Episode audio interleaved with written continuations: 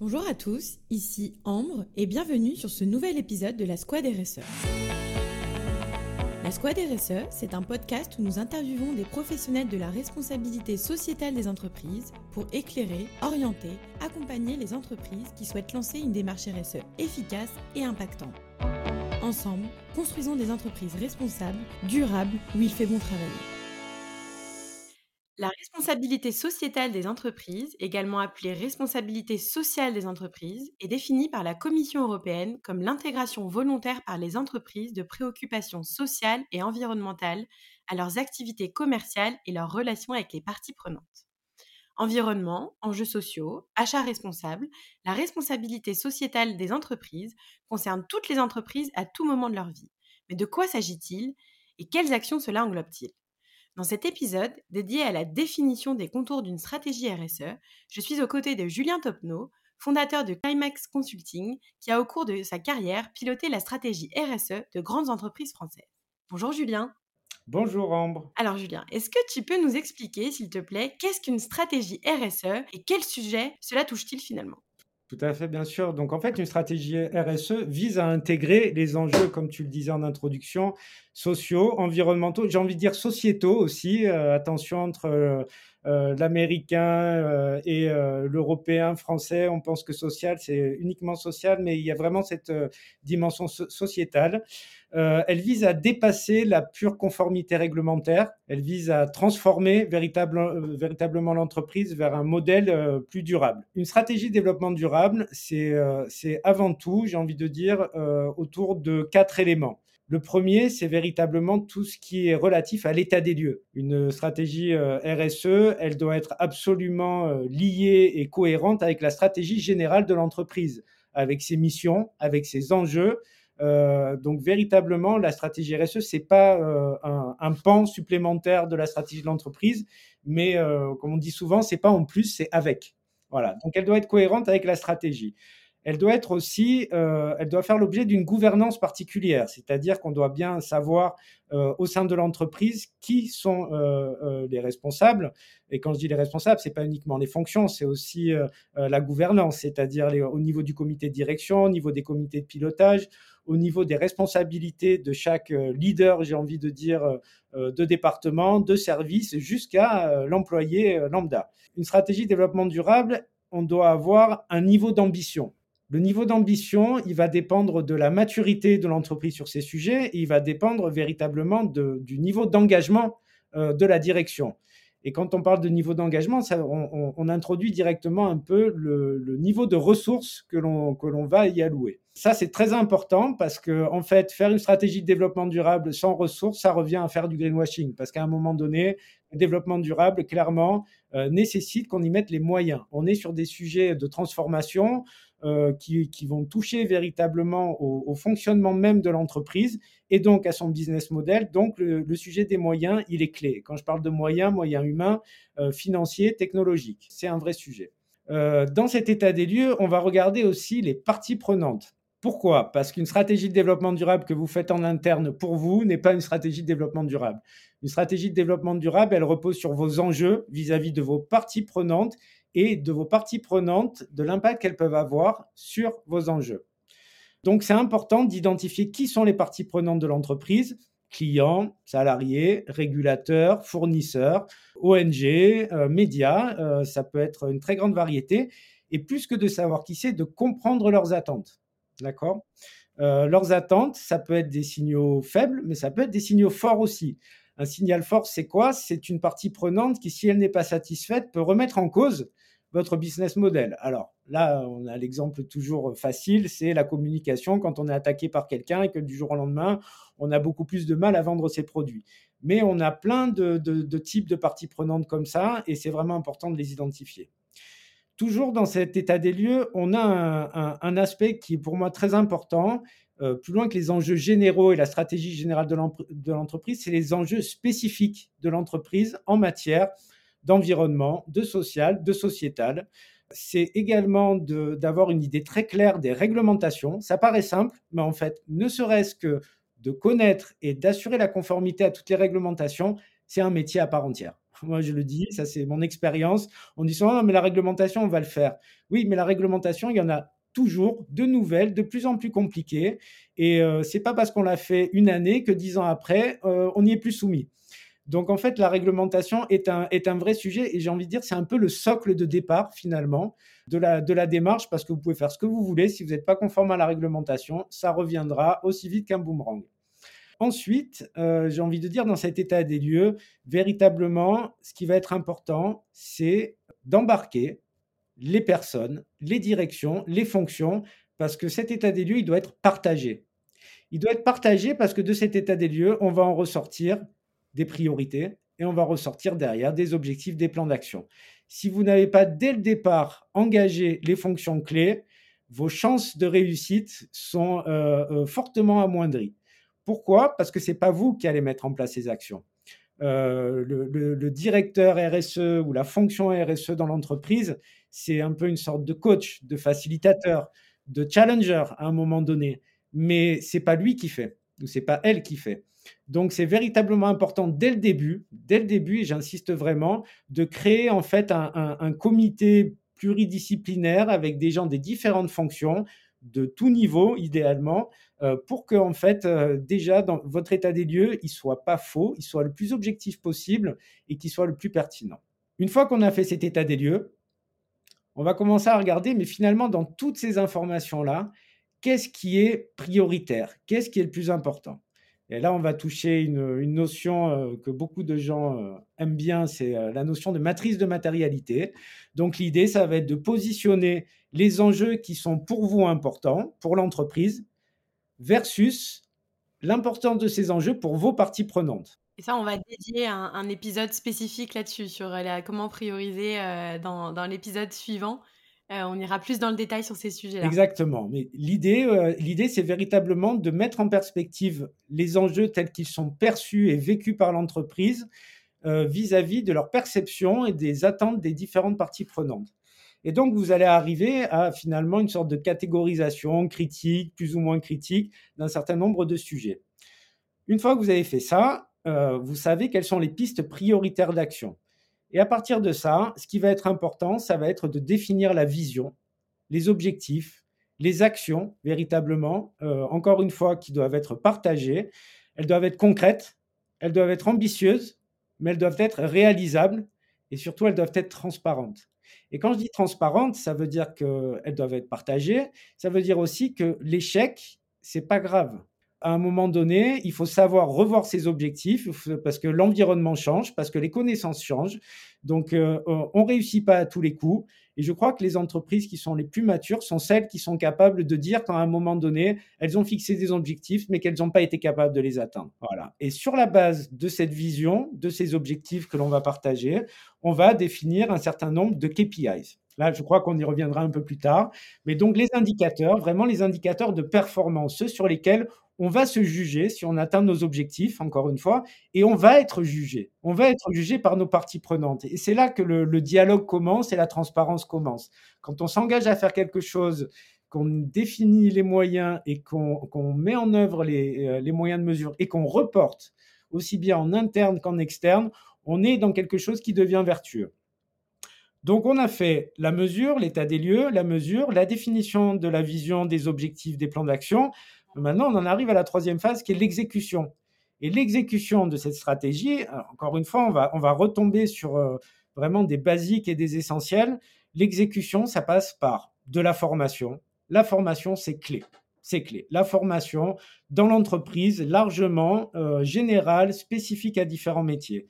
Ça passe par la mise en place des process. Alors souvent, des process existent déjà dans l'entreprise, des procédures, etc. Mais là, en fait, on va, regarder si par rapport à nos objectifs, on a bien mis en place les règles et les méthodes de fonctionnement dans l'entreprise pour que ce soit mis en œuvre. Alors ça peut être un process technique, ça peut être un process organisationnel.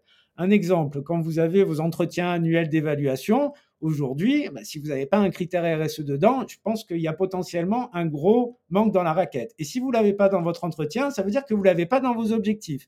Donc si vous ne l'avez pas dans vos objectifs, c'est pas parce que c'est écrit dans une feuille de route RSE qu'en fait vous allez le faire. Donc voilà, c'est un exemple très concret en fait qu'à un moment donné, il faut aller regarder la, cohérence en fait et la, la pertinence des process et les adapter. Et à tout niveau. Voilà, et à tout niveau. L'idée, c'est pas forcément de créer, l'idée, c'est d'intégrer dans les process existants de l'entreprise. Euh, j'ai parlé de la formation, j'ai parlé de la communication euh, également, très important, et évidemment la mesure. Parce que la mesure, c'est pas simplement euh, se poser la question tous les trois mois, tous les mois, se dire où on en est. Mettre en place un système de mesure, de collecte de données, c'est un vrai job en soi. Et d'ailleurs, quand on regarde un peu les offres d'emploi, on voit qu'il y a beaucoup, beaucoup, beaucoup d'offres d'emploi, d'analystes RSE, de personnes en charge du reporting, de la collecte de données. Et ça, pourquoi? Mais pourquoi tout simplement? Parce qu'en fait, c'est quelque chose qui est nouveau. Euh, moi, j'ai souvent tendance à dire, quand vous regardez dans l'entreprise, dans les entreprises en général, le nombre de contrôleurs de gestion, eh ben, le jour où vous en aurez autant en RSE, c'est qu'on aura franchi un pas. Alors, je ne dis pas qu'il faut autant de contrôleurs de gestion RSE que de contrôleurs de gestion, parce que je pense encore une fois que la, donnée RSE va être de plus en plus intégrée véritablement dans le, dans le job et dans le rôle des contrôleurs de gestion.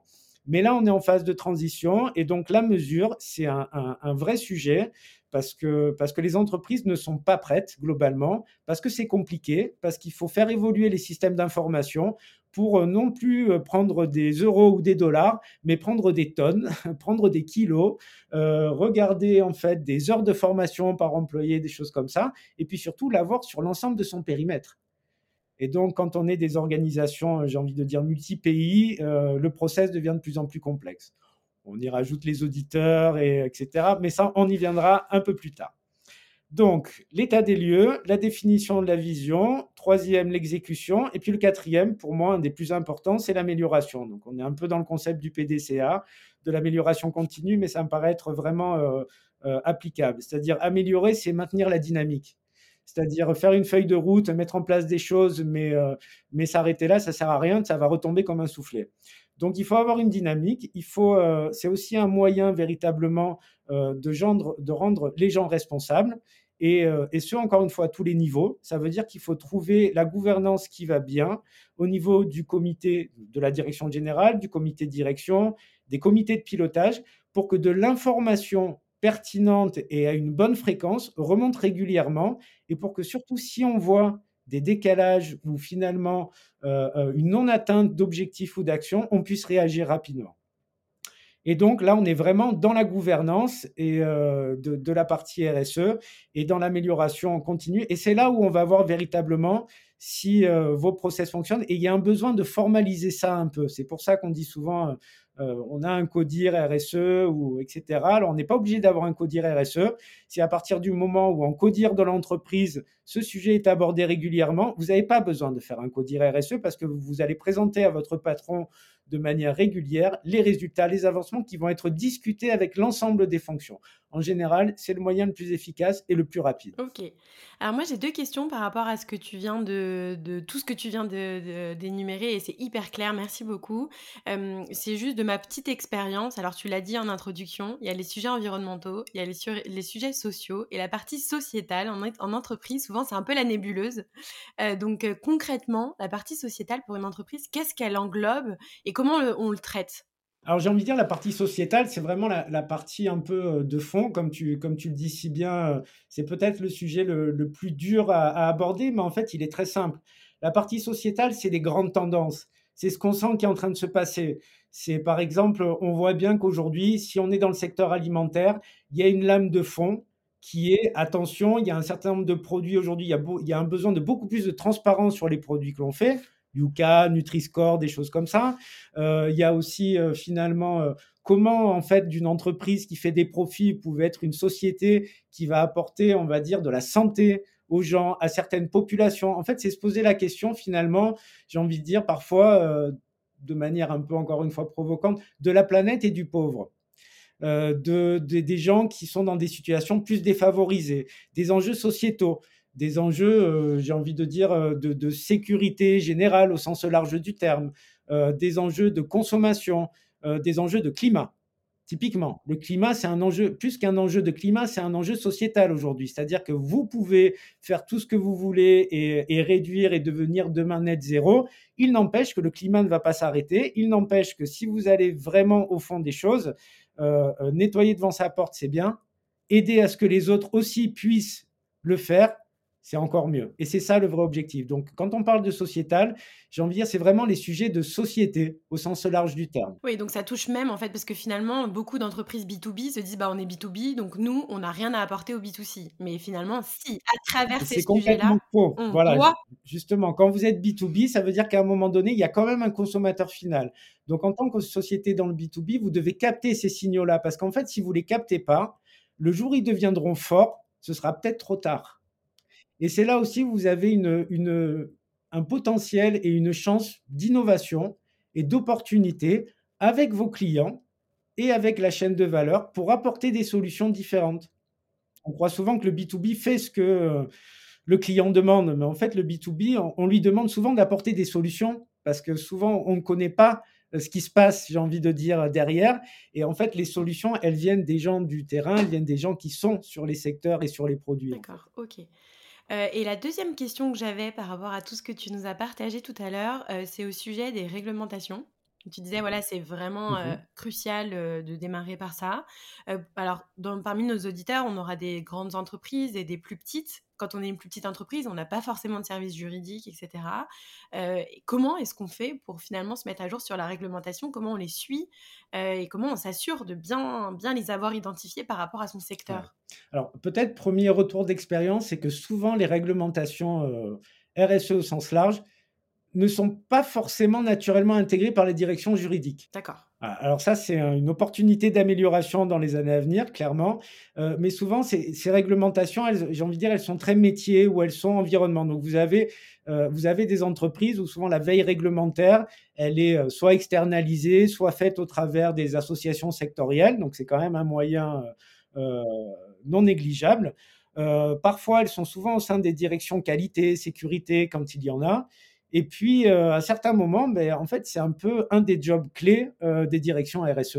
C'est justement en fait de, compiler, de, rassembler, d'analyser, de synthétiser en fait les exigences. Et quand on parle de réglementation, on parlait des réglementations de reporting qui, tombent, j'ai envie de dire, de facto euh, dans le, dans le, portefeuille des directions RSE parce que c'est par définition tellement transverse et un peu, j'ai envie de dire, encore tellement expert que ça tombe chez eux.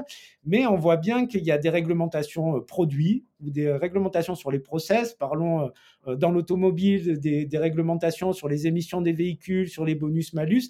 Ce sont des sujets qui, sont tellement stratégiques et critiques qui sont pris par le métier directement.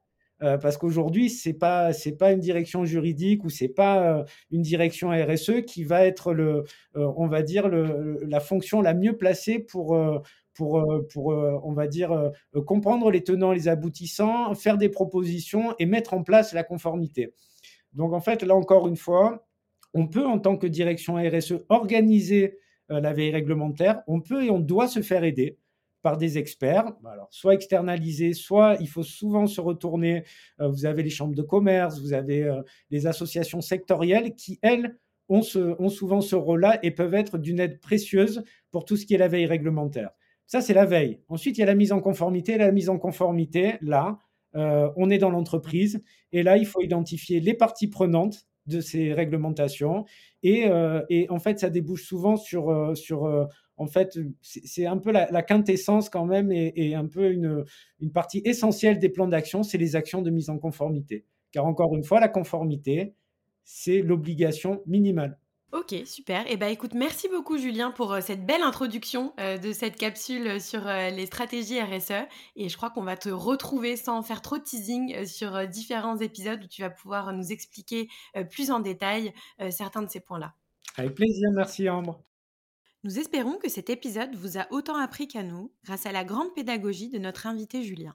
Si c'est le cas, n'hésitez pas à le partager, mais également à attribuer à cet épisode une note de 5 étoiles sur votre plateforme d'écoute et pourquoi pas à commenter. Nous vous donnons rendez-vous dans les trois prochains épisodes de cette première capsule dédiée au démarrage d'une démarche RSE. Le deuxième épisode, intitulé L'état des lieux des actions menées, vous aidera à capitaliser sur l'existant grâce aux bons conseils d'Anne-Laure Danotaquet, dans le troisième épisode, nous retrouverons Julien qui nous expliquera plus en détail comment déterminer ses objectifs et fixer ses priorités. Enfin, dans le quatrième épisode, Julien vous livrera ses conseils pour établir votre feuille de route.